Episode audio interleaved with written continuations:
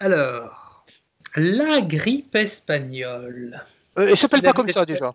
En tout Euh, cas, pas en qui n'avait Espagne. l'espagnol que le nom. puis- Elle venait des États-Unis, Caroline. Euh, et puis en Espagne, en, en Espagne, on l'appelait la, la grippe du fantassin napolitain. Comme quoi, chacun se rejette la faute. Ben, euh, capote anglaise, lettre française, euh, pile à l'anglaise, tu take a French leave.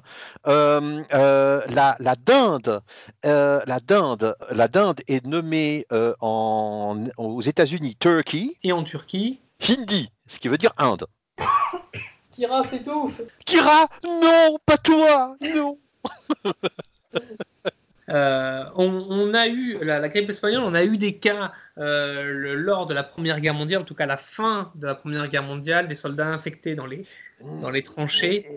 Et et pourquoi est-ce que c'est si important de préciser que cette grippe espagnole, c'est pendant la fin de la Seconde Guerre mondiale et non pas après Pourquoi Oui, première. Première.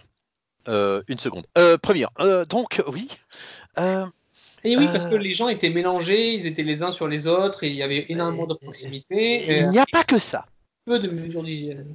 C'est- Il n'y a pas que ça. Ce qui a joué aussi un- un rôle très important dans la propagation de la grippe espagnole, c'est que euh, chaque camp français et allemand niait avoir la maladie dans ses lignes. Ah bah oui, pour pas, pour pas donner à l'ennemi euh, une, une information qui pourrait se servir euh, co- comme ça. Et ne pas démoraliser les troupes.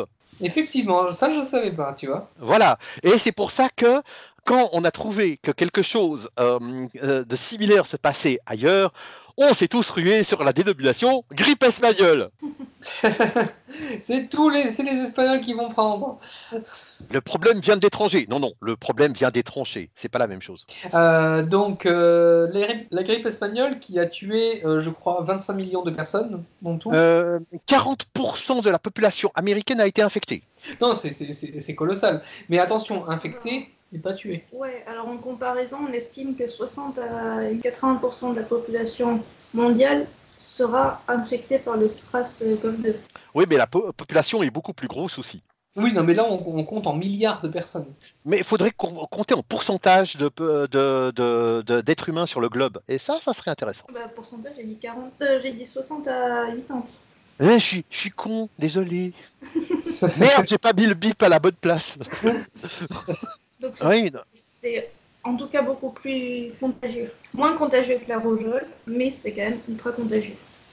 Et donc, la grippe espagnole, c'était le fameux virus H1N1.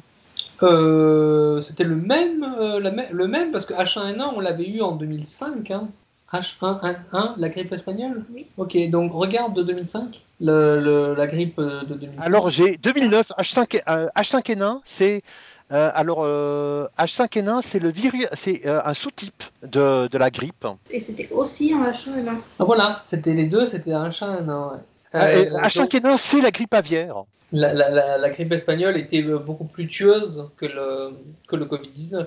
En beaucoup moins bonne santé. C'est pour ça qu'ils qu'ils mouraient plus.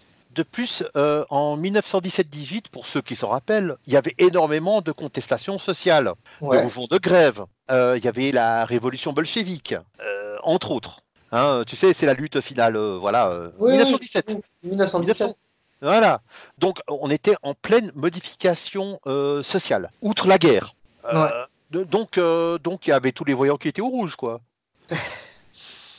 Euh, beaucoup de Euh, facteurs, donc, euh, donc il, y a, il y avait euh, une opacité de l'information, euh, beaucoup de mouvements de, de, de, de foule, beaucoup de rassemblements, euh, et euh, hum, certains étaient euh, confinés dans des euh, environnements insalubres, genre les tranchées ou les hôpitaux de fortune. Ouais. Hein, Parce que quelle bonne idée de regrouper tout le monde dans, dans les mêmes salles. Waouh. La bonne idée.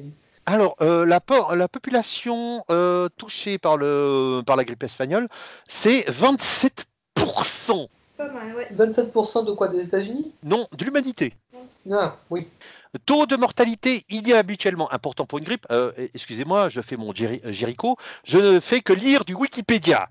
Euh, euh, la fourchette, c'est 2 à 10% des personnes infectées. On estime euh, les nombres de morts entre 20 et 100 millions. Ça calme, hein Et voilà, fin de ce court chapitre dédié à la grippe espagnole dans cette collection consacrée au coronavirus et au virus en général. Cinq autres chapitres sont à votre disposition et probablement une version complète euh, non chapitrée hein, sortira bientôt. Mais je sais pas quand. Voilà.